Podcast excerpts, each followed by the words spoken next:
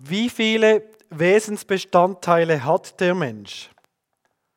Wir eins, zwei, drei oder noch mehr? Ich denke, die meisten Menschen stimmen darin überein, dass wir einen Leib haben. Einen physischen Körper. Ich denke, es gibt nur sehr wenige, die sagen, ja, das ist alles nur Geist, alles nur Einbildung. Und ich denke, auch die meisten Menschen empfinden einen immateriellen Bestandteil, so wie eine Seele, die weiterleben wird, nachdem der Körper gestorben ist. Das spürt man irgendwie so. Oder man hat wie so ein Empfinden, dass es zumindest mehr gibt als nur unseren Körper. Emotionen oder irgendetwas Immaterielles so. Die Frage ist, haben wir auch einen Geist? Darüber besteht in der Theologie Uneinigkeit. Grundsätzlich gibt es drei Hauptauffassungen. Ähm, den Monismus, die Dichotomie und die Trichotomie. Aber bevor wir das jetzt anschauen, möchte ich zuerst die biblischen Begriffe betrachten. Also die Begriffe, die in der Bibel erwähnt werden, so für all das, was man mit den Elementen des Menschen in Verbindung bringt. Da ist zum Beispiel mal der Leib.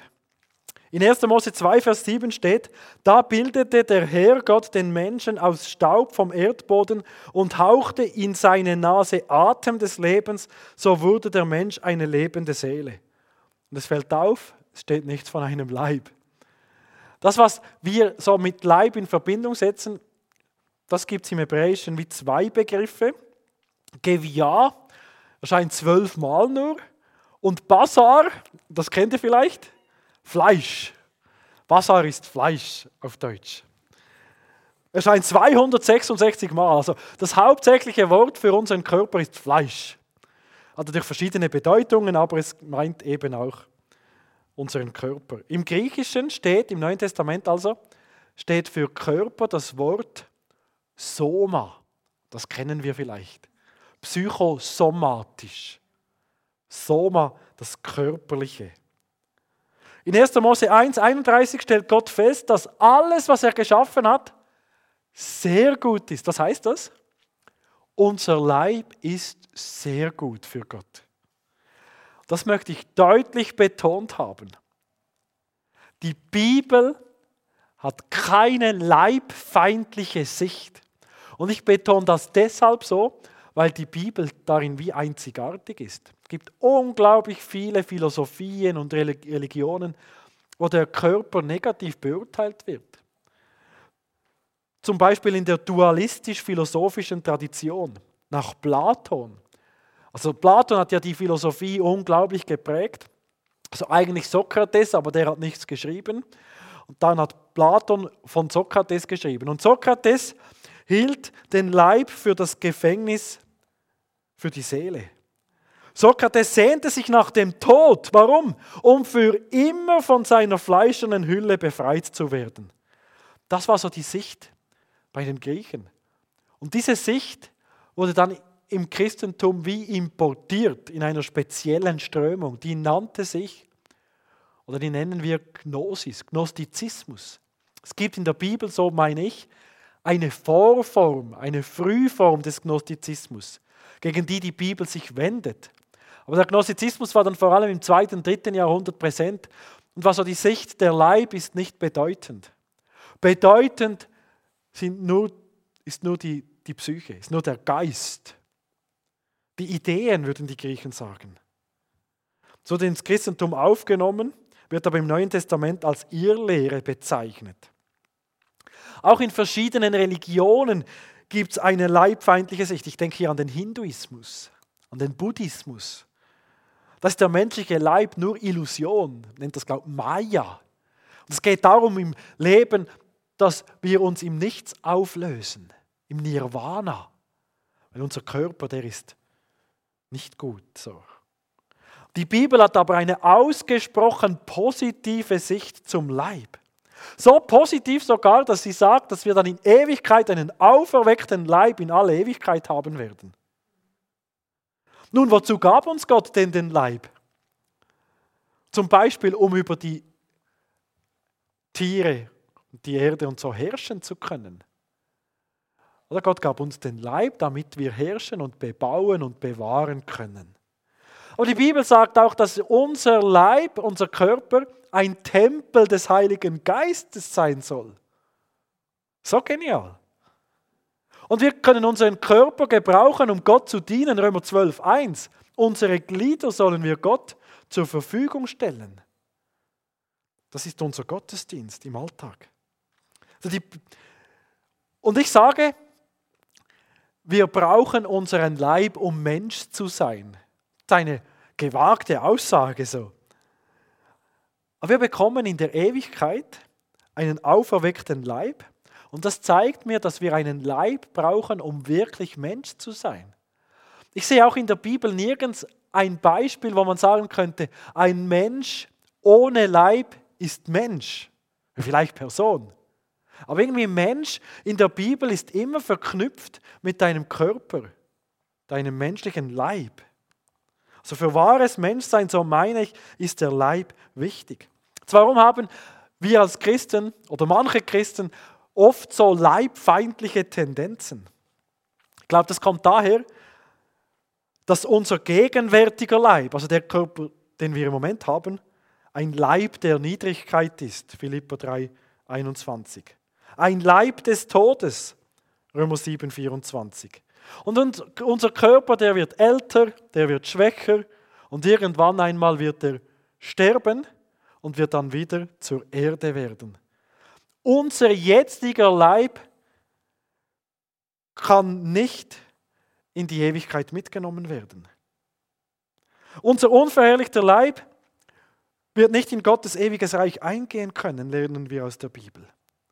Und wir können unseren Leib im Moment gebrauchen, nicht nur um Gott zu verherrlichen, sondern auch um zu sündigen. Römer 6, 11 und 12. Und darum sollen wir unseren Körper züchtigen. Und so haben wir manchmal auch ein schwieriges Verhältnis zu unserem Körper, der nicht so ganz macht, was wir wollen. Kurz, unser Leib sehnt sich nach Erlösung. Aber die Bibel hat eine sehr positive Sicht zum Leib. Grundsätzlich. Ein anderer Begriff ist Seele. Seele im Hebräischen Nefesh erscheint 750 Mal. In 1. Mose 2,7 steht, Gott hat gemacht eine lebendige Nefesh, eine lebendige Seele. Im Griechischen steht dafür das Wort Psyche. Psyche kennen wir auch. Und das Wort Psyche erscheint im Neuen Testament 110 Mal. Und es kann ganz Verschiedenes meinen. Es kann zum Beispiel die ganze Person meinen. Oder auch das eigentliche Wesen, so der, der, den Sitz der persönlichen Identität.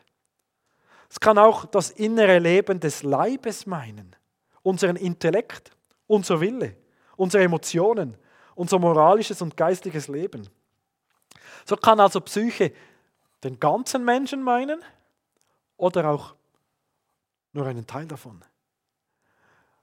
Die beim leiblichen Tod überlebt die Seele und kommt dann unmittelbar in Gottes Gegenwart. Der Leib, der wird begraben, zerfällt. Die Seele hingegen kommt direkt in Gottes Gegenwart.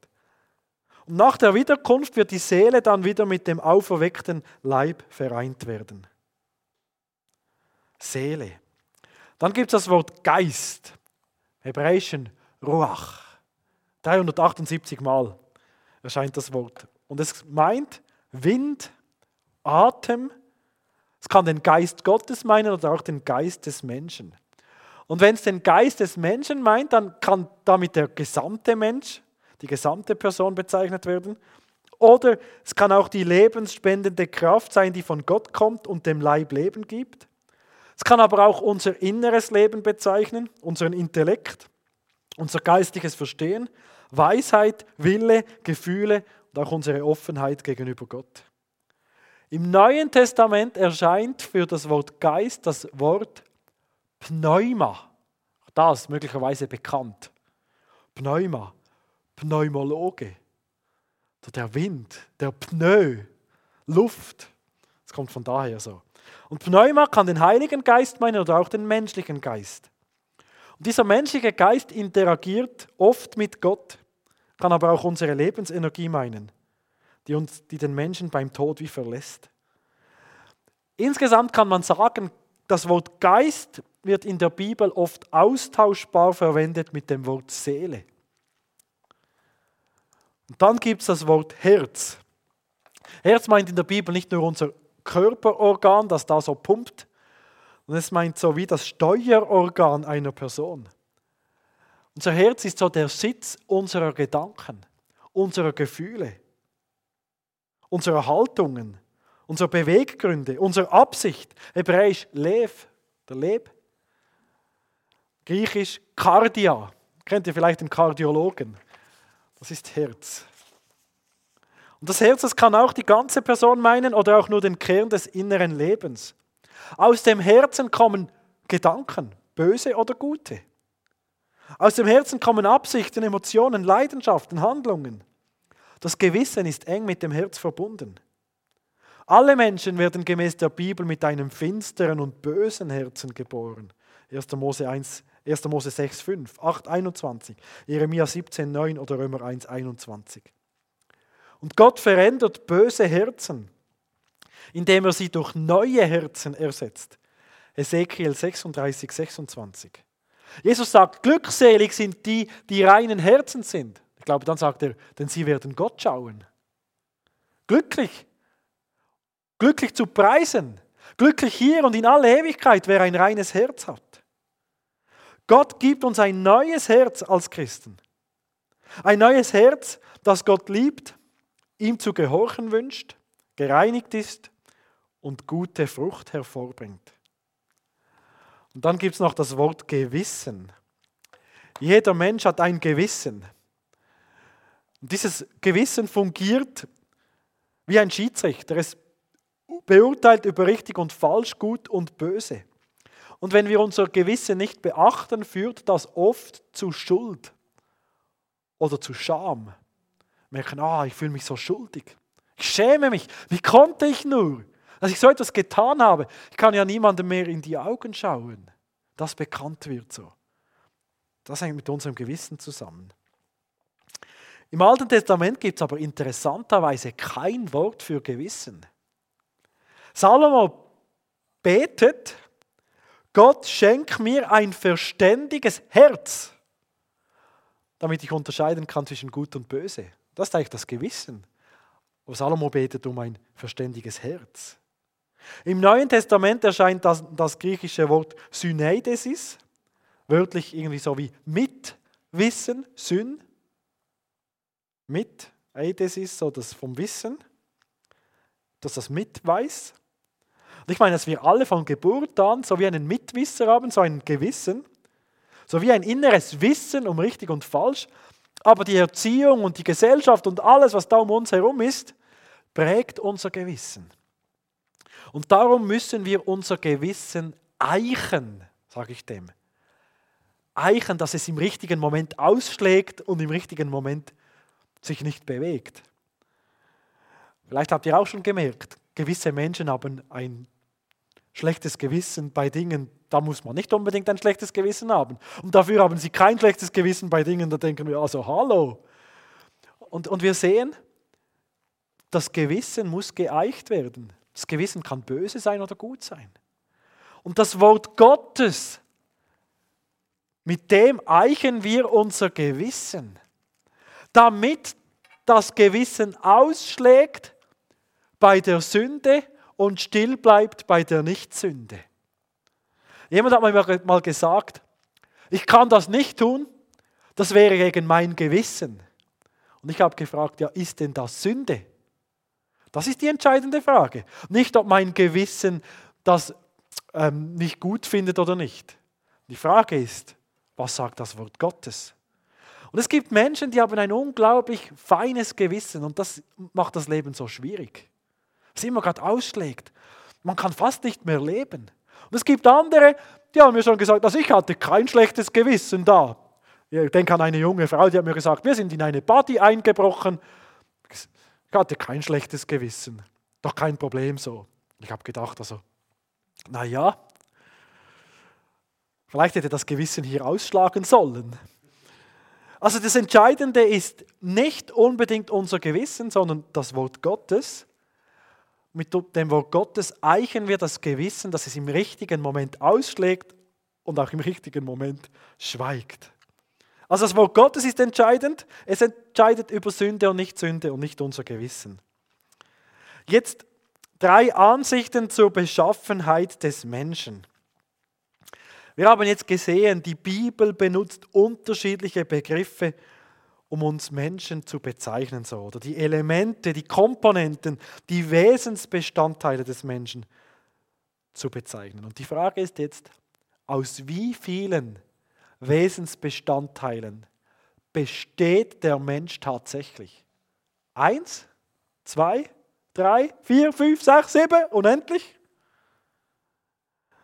Es gibt drei Hauptauffassungen es gibt den Monismus. Und der Monismus geht davon aus, dass der Mensch nur aus einem einzigen, Monos, eins, aus einem einzigen Element besteht. Zum Beispiel der säkulare Materialismus geht davon aus, wir sind nur Materie. Also alles im Universum ist nur Materie, also sind auch wir Menschen nur Materie. Das ist vielleicht so der aktuelle Säkularismus, der Naturalismus so. Ähm, Naturwissenschaften bauen auf diesem Denken auf, dass wir nur Leib sind, nur Materie. man muss vielleicht sagen, dass wir keinen immateriellen Teil haben. Alle mentalen und geistlichen Aktivitäten sind nur chemische Produkte des Hirns. Und tatsächlich ist ja so, und das ist spannend, dass man unsere Emotionen messen kann, die Gehirnströme und so. Aber daraus folgt dann, dass mit dem Tod alles aus ist, denn es gibt ja keinen immateriellen Teil, der überlebt. Wir sind nur Materie. Wie das Gegenteil des säkularen Materialismus ist der Idealismus. Der lehrt nämlich, dass nur die Ideen wirklich sind. Meint so. Der Geist. Also alles sonst nur. Ja, die Wirklichkeit besteht nur aus Geist. So. Und jetzt gibt es noch Spezialformen innerhalb der christlichen Theologie, da wird gesagt, es gibt eigentlich keinen Unterschied zwischen Leib und Geist und Seele so. Denn der Leib meint den ganzen Menschen und wie wir gesehen haben, kann ja auch der Geist den ganzen Menschen meinen. Und auch der, äh, die, ähm, die Seele kann den ganzen Menschen meinen. So, lobe den Herrn meine Seele. Meint so wie mit dem ganzen Wesen will ich Gott loben. Und sagt man, es gibt nur eins so. Wir sind wie einfach eins. Und man kann die Begriffe austauschbar verwenden. Leib, Seele, Geist. Das meint immer den ganzen Menschen. Dann gibt es die Dichotomie. Der Mensch besteht aus zwei Elementen. Das eine Element ist der Leib und das andere Element ist der nicht materielle Teil. Sag mal, die Seele oder Geist. So Leib und Seele oder Geist so. Zwei Elemente. Und dann gibt es die, gibt's die Trichotomie. Dicho und Tricho heißt zwei, drei. Tomie, so glaube ich, schneiden so. Also der Mensch ist so wie geschnitten in drei Elemente in der Trichotomie, in Leib, Seele und Geist. Der Leib ist der materielle Teil, die Seele ist der immaterielle Teil, mit dem wir so horizontal interagieren. Und der Geist ist das religiöse Element, das geistliche Dinge und Gott wahrnimmt und darauf reagiert. Sozusagen vertikal interagiert. So. Jetzt, wie bewerte ich die verschiedenen Auffassungen? Ich meine, dass wir von der Bibel her den Monismus ablehnen müssen. Ganz klar, der Leib, der wird einmal zergehen. Die Seele aber wird unsterblich sein. Wir müssen das voneinander trennen. Oder nein, ich muss es besser sagen. Wir müssen das voneinander unterscheiden. Denn ich glaube, wir können von der Bibel her das nicht voneinander scharf trennen. Ja, es ist richtig. Wir Menschen sind eine Einheit. Wir Menschen sind eine, ich sage mal, eine Geist, Seele, Leibeinheit oder eine Leib-Seele-Einheit, wie man es auch immer sehen will. Und das können wir nicht voneinander trennen, das gehört wie zusammen. Mach ein Beispiel. wenn jemand erlebt, dass es der Psyche nicht gut geht, der Seele, dann kann das körperliche Auswirkungen haben. Beispiel, jemand erlebt, dass die Beziehung in die Brüche geht, lebt Stress bei der Arbeit und bekommt unheimliche Kopfschmerzen oder Rückenschmerzen oder plötzlich tut der Zeh so weh und man weiß gar nicht, warum genau. Wir nennen das psychosomatische Schmerzen. So. Psyche und Soma gehört wie eng zusammen. Aber interessanterweise kann das Umgekehrte auch passieren. Jemand bricht sich das Bein, kann nur noch herumsitzen mit seinem Körper und plötzlich wird er depressiv. Und die ganze Welt scheint nur noch dunkel zu sein. Und dann ist der, das Bein wieder gut, man kann wieder herumhüpfen und wieder in die Natur herausgehen und dem Körper wieder gut tun mit Vitamin D und all dem. Und es geht wieder so gut in der Psyche. Und wir sehen, wir sind eine Leib-Seele-Einheit. Wir können das voneinander unterscheiden, ja, aber wir können es nie trennen bei uns. Sagt auch, Depression ist ein Mangel an Botenstoffen. Zumindest kann das Depression auslösen. Sehen, Körper und Seele hängt eng zusammen. Aber, meine doch, wir sind nicht nur einfach eins, wir sind eine Leib, Seele und Geist oder Geisteinheit. Und jetzt kommt die große Frage. Dichotomie oder Trichotomie? Sowohl Dichotomie wie auch Trichotomie sagen meines Erachtens zu Recht, dass der Mensch mehr ist als nur Materie. Die strittige Frage ist, gibt es einen grundlegenden Unterschied zwischen Seele und Geist? Und da muss ich jetzt sagen, diese Frage wird unter bibeltreuen Theologen unterschiedlich bewertet. Ich sage euch ein paar Namen, die die Dichotomie vertreten. Da ist zum Beispiel John MacArthur, da ist Wayne Grudem, R.C. Sproul, Charles Ryrie oder auch Jürgen Neidhardt. Vielleicht kennt ihr diesen Namen. Er war mal Pastor in einer FWG, heute Landeskirchenpastor und unterrichtete der Bibelschule Bertenberg. Warum sage ich diesen Namen? Ich habe früher die Internet-Bibelschule gemacht. So. Damals noch von der Bibelschule Bertenberg, heute vom Seminar für biblische Theologie Bertenberg. Und dort habe ich dann im Skript zum ersten Mose entdeckt, dass man auch dichotomisch denken kann. Ich bin eher so aufgewachsen, dass wir Menschen Leib, Seele und Geist haben. Und dann habe ich dort gelesen, aha, es gibt auch Theologen, die vertreten, dass Leib und Seele, das, äh, Geist und Seele das gleiche ist. Zum Beispiel Jürgen Neidhardt. Und dann gibt es aber auch Theologen, die vertreten die trichotome Sicht. Zum Beispiel, für uns wahrscheinlich bekannt, Erich Mauerhofer oder Armin Mauerhofer meine in Anlehnung an Owenil, gehen Sie davon aus, dass wir Leib, Seele und Geist sind. Sie unterscheiden Seele und Geist.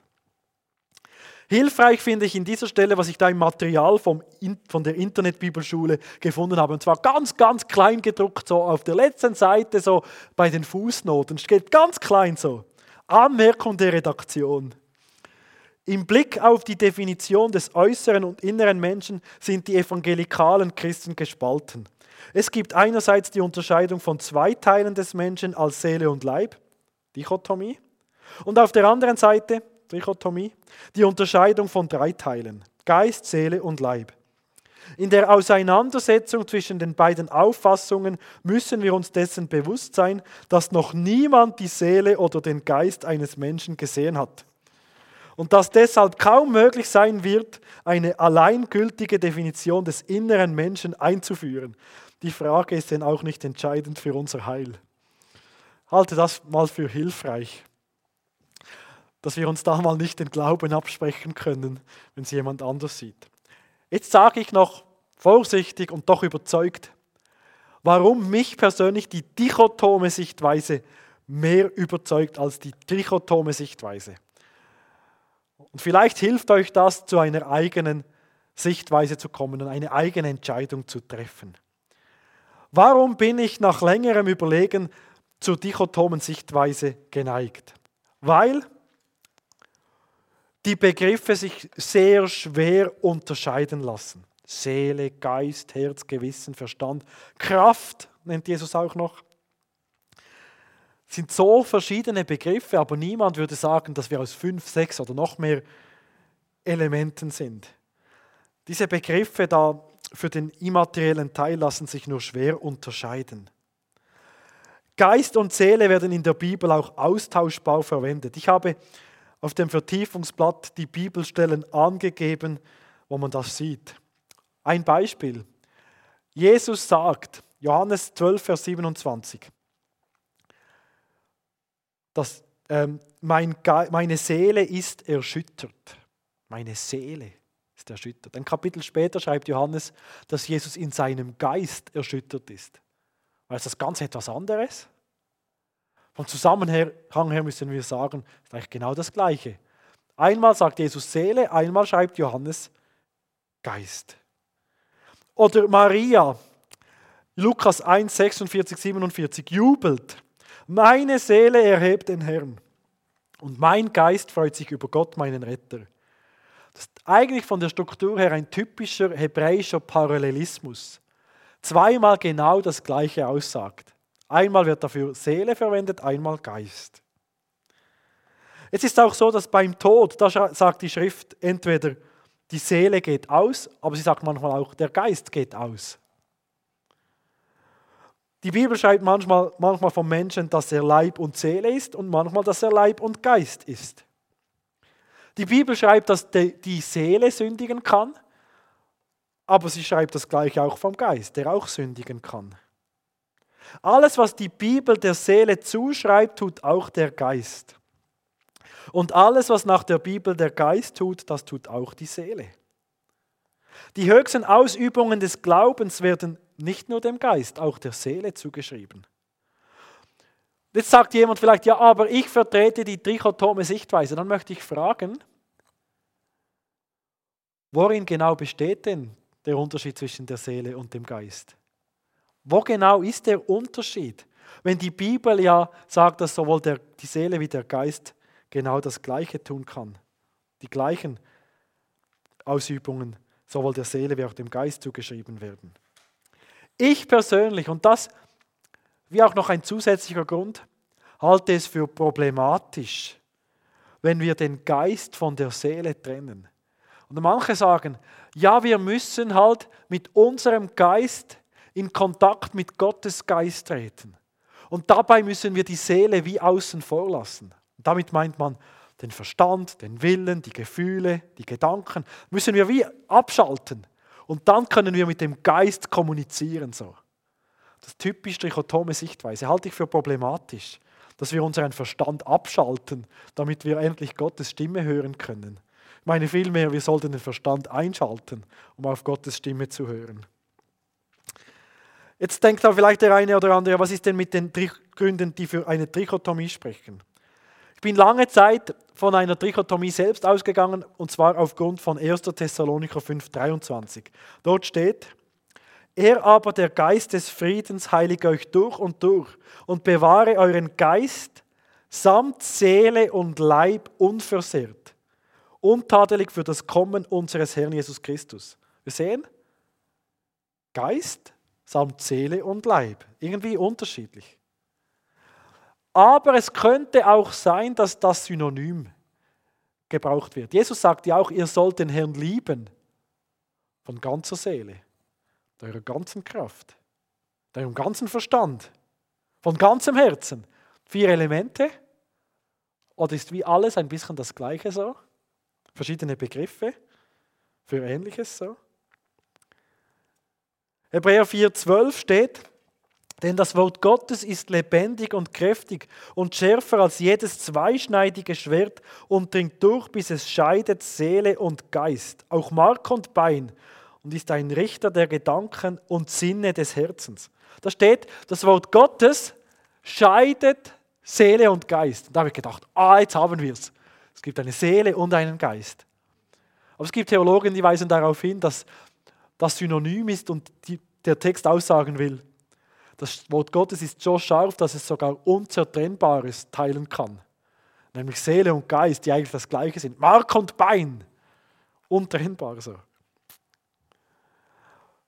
Es gibt noch 1. Korinther 2 und 3 und 1. Korinther 14, 14, die auch für eine trichotome Sichtweise sprechen könnten. Ähm, meine auch, dass dort das Synonym verwendet wird. So. Ich bin jetzt nur in aller Kürze darauf eingegangen.